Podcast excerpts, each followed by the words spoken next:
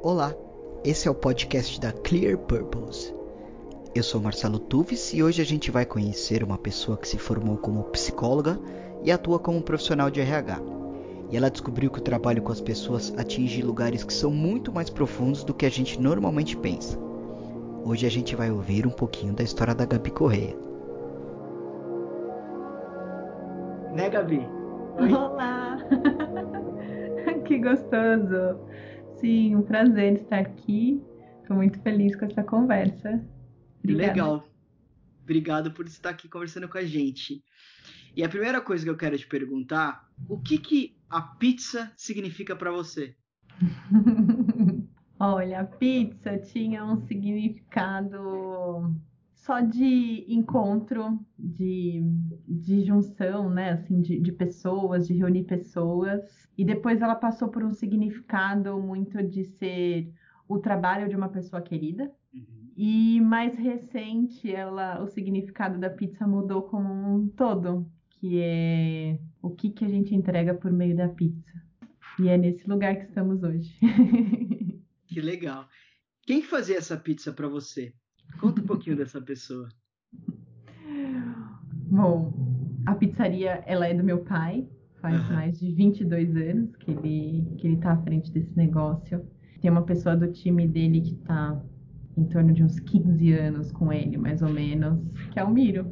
O Miro, poxa, acho que me viu crescer, porque eu tenho 30, então mais de 20 anos com o Miro próximo a minha relação com ele era muito só de comer pizza mesmo, né? Era só aquela criança, aquela adolescente que ia no trabalho do pai e uhum. ou jantava com o pai, ou jantava com a família e, e o Miro fazia pizza. Com o desenrolar de toda essa história, com essa vontade de olhar para as pessoas nos seus locais de trabalho e a partir disso fazer isso na pizzaria, o Miro se tornou a peça-chave do nosso produto, né, do nossa, da nossa entrega.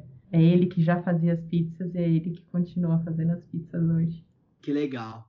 Agora, só para dar um contexto, né? O seu pai tem a pizzaria em Santo André, né? Há Isso. 20 anos. Isso. Fala, qual é o nome da pizzaria? Pode falar o nome da pizzaria. Sporcaccioni Pizzaria, é. E no final do ano você foi trabalhar com eles porque você viu alguma coisa, né? E queria que você contasse um pouquinho sobre o que você viu que te motivou a entrar nesse trabalho conjunto com, com a pizzaria do seu pai. Acho que nesse trabalho com, com pessoas, né, no trabalho de RH, eu já olhava muito quanto o pequeno negócio precisava de ajuda para se profissionalizar. É, mas, enfim, dentro da dinâmica de, de outros projetos, isso sempre ficou meio que em stand-by. E no final do ano passado, início desse ano, eu comecei a ajudar meu pai na pizzaria porque ele estava com falta de gente. Uhum. Trocou gente, precisava de ajuda com relação a atendimento e tal. E aí eu comecei a ajudar um pouco ele com isso. Só que conforme eu comecei a ficar mais perto, né, esse olhar de como ajudar, né, o pequeno negócio a se profissionalizar e ser, ser mais gostoso, né, ser menos aquela pressão de, de, de tem que dar certo, né, ser aquela, aquela coisa com sustento e de ser alguma entrega é, para o mundo, para as pessoas. É, conforme eu comecei a ir lá com mais frequência, praticamente todos os dias, fui vendo coisas, né? Fui entendendo o que, que acontecia naquele espaço, fui entendendo como é que era a dinâmica das pessoas entre elas e entre elas e o trabalho, é, o que, que o trabalho em si é, era na vida delas.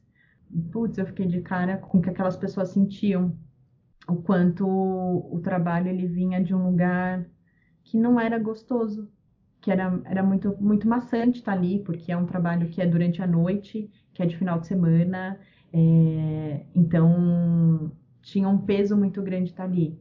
E a hora que eu olhei para isso, eu falei: eita, não, não dá, não dá para uhum. ser assim, né? Não, não dá para essas pessoas continuarem sentindo esse tipo de coisa aqui em nenhum lugar, né? O trabalho não, não é isso. Não, Sim. não, não posso olhar para isso e não fazer nada.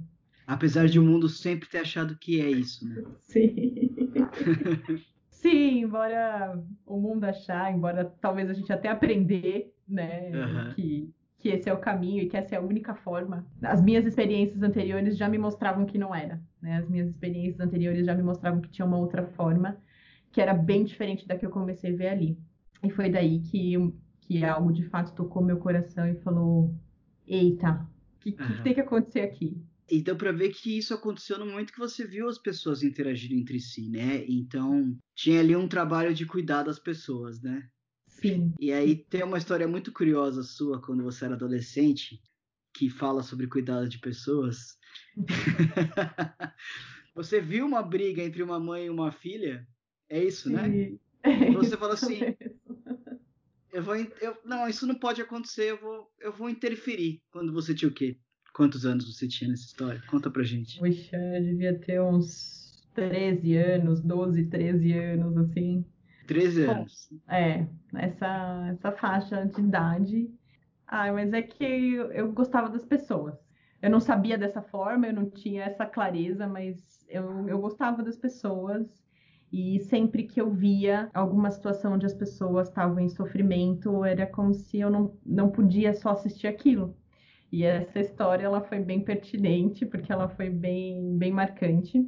Porque eu estava com a minha família no carro, indo para casa, nem lembro o percurso mais, mas estávamos no carro, aqui em Santo André mesmo. Passamos por uma praça e eu vi uma mãe é, brigando com a filhinha, que devia ter, sei lá, uns 3, 4 anos, era uma criança pequena, assim.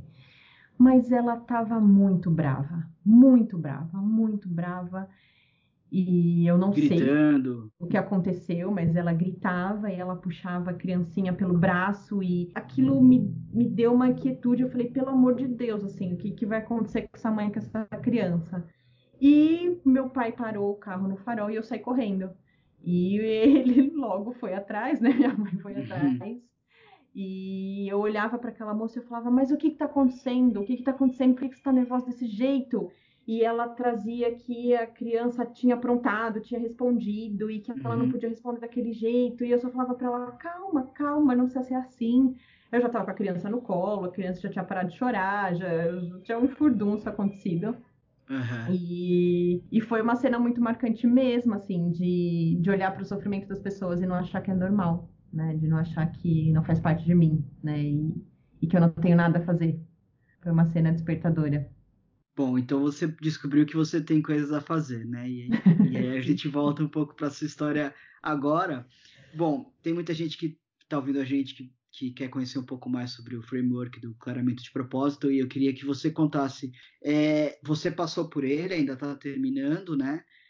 E o que, que mudou em você com esse processo? Assim? O que, que você viu que, que mudou sua vida de um dia para o outro? Bom, você me perguntou da pizzaria, você me perguntou dessa cena, e teoricamente são coisas que são desconectadas, né? São experiências em fases de vidas muito diferentes e que não teriam relação. Era assim que eu via. Uhum. E, e aí, quando eu fui fazer o clareamento de propósito, foi nesse momento que eu olhei para a pizzaria e falei: tem algo a ser feito aqui mas eu não fazia ideia do que era isso, eu só entendia que, que tinha que parar para ver aquilo, para ver aquelas pessoas e para ver quais eram os tipos de melhorias que podiam ser entregues ali. E conforme eu fui fazendo o processo encantador, maravilhoso, é até difícil de pôr em palavras as experiências que esse processo nos proporciona. É, eu fui fazendo conexão de, de todos esses temas dessa experiência como adolescente, de experiências em trabalho anterior, do, da minha decisão por ir fazer psicologia é, e do quanto meu interesse era de fato nas pessoas. Era, era muito maior do que simplesmente só olhar para uma necessidade da pizzaria, é, ou então só olhar para uma necessidade também do, do meu trabalho atual, mas era de que tem algo para ser feito aqui mesmo, né? E, e de que esse meu olhar para as pessoas ele era, ele podia ser organizado e ele podia se tornar palpável. Ele podia sair de um de um lugar tão abstrato e, e desconectado. Indo para um lugar mais prático, imagina.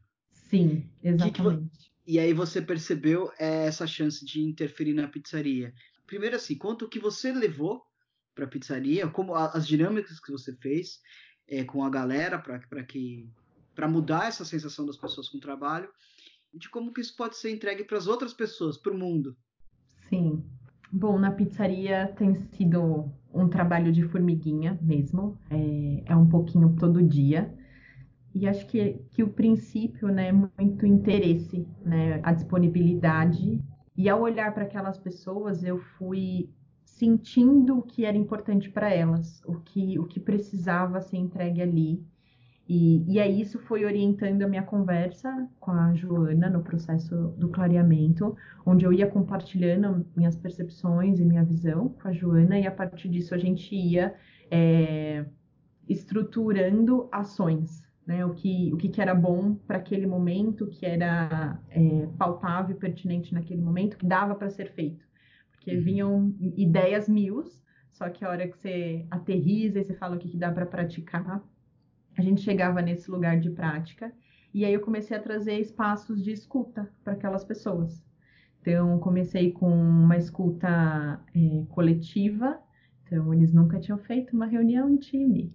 Então, uhum. fizemos uma reunião em time, é, trazendo suas dores, seus incômodos, tudo isso tem acontecido no, nesse momento de pandemia também, o que não dá para desconsiderar. Então, tem esse lugar de, de preocupação, de como que um comércio pequeno se sustenta nessa realidade. Então, também de acolher e de dar informação para as pessoas.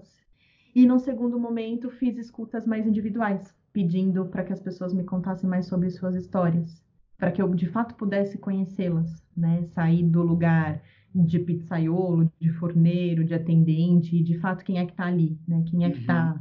fazendo a pizza, quem é que está assando a pizza, quem é que está atendendo.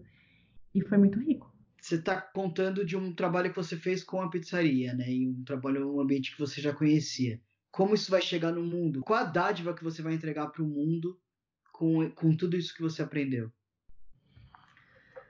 É, é muito legal essa pergunta, Tuvis porque eu trabalho num, num, lugar organizacional e venho de uma carreira totalmente empresa dentro de organização. E aí parece que as coisas dentro da organização acontecem de um jeito. E aí quando eu fui para um comércio pequeno, é, pareciam que as coisas eram de outro jeito, como se as necessidades fossem diferentes. Só que aí, a hora que você para para olhar seriamente é, as coisas não são tão diferentes assim, porque as pessoas sentem as mesmas coisas. É, em contextos diferentes, né? Em cenários diferentes, mas... Essa mesma gente... apreensão, essa mesma, enfim, esse mesmo medo... A mesma né? relação com o trabalho, né? Esse, esse uhum. lugar é, de obrigatoriedade e de insatisfação, né? Uhum. Então, olhar para a pizzaria me permitiu ter essa compreensão é, de não distinção dessa emoção, dessa sensação com relação ao trabalho. É, me mostrou que é algo que pode ser entregue para qualquer pessoa, qualquer espaço, qualquer tipo de empresa, porque é como as relações de, com o trabalho vêm acontecendo. Uhum. Então, quando eu olho para o futuro, né, assim, quando eu olho para o que, que o clareamento me ajudou a perceber, me ensinou até aqui, é muito essa ampliação de visão mesmo e de posicionamento.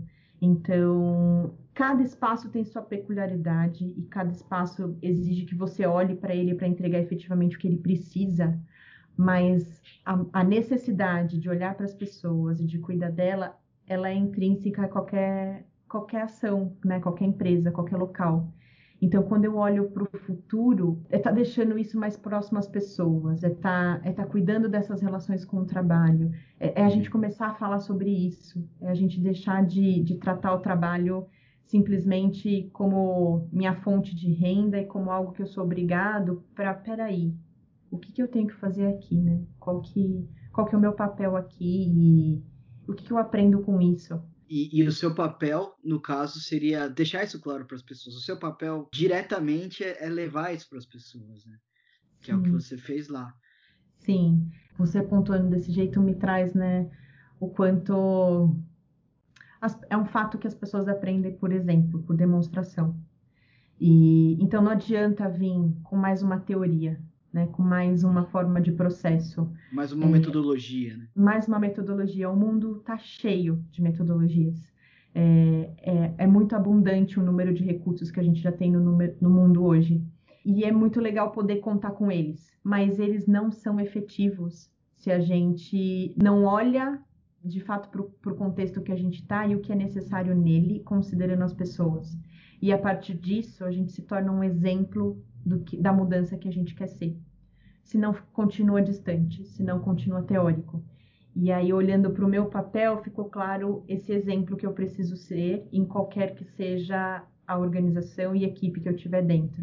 Né? Então, esse olhar de, de fato, exemplificar e ir mostrando o caminho para que as pessoas consigam se aproximar do que eu estou fazendo e isso ir tornando mais fácil para elas e tornando de fato um caminho, né, que até então é desconhecido, elas não tiveram contato com isso ainda, né? Então, de tornar isso possível.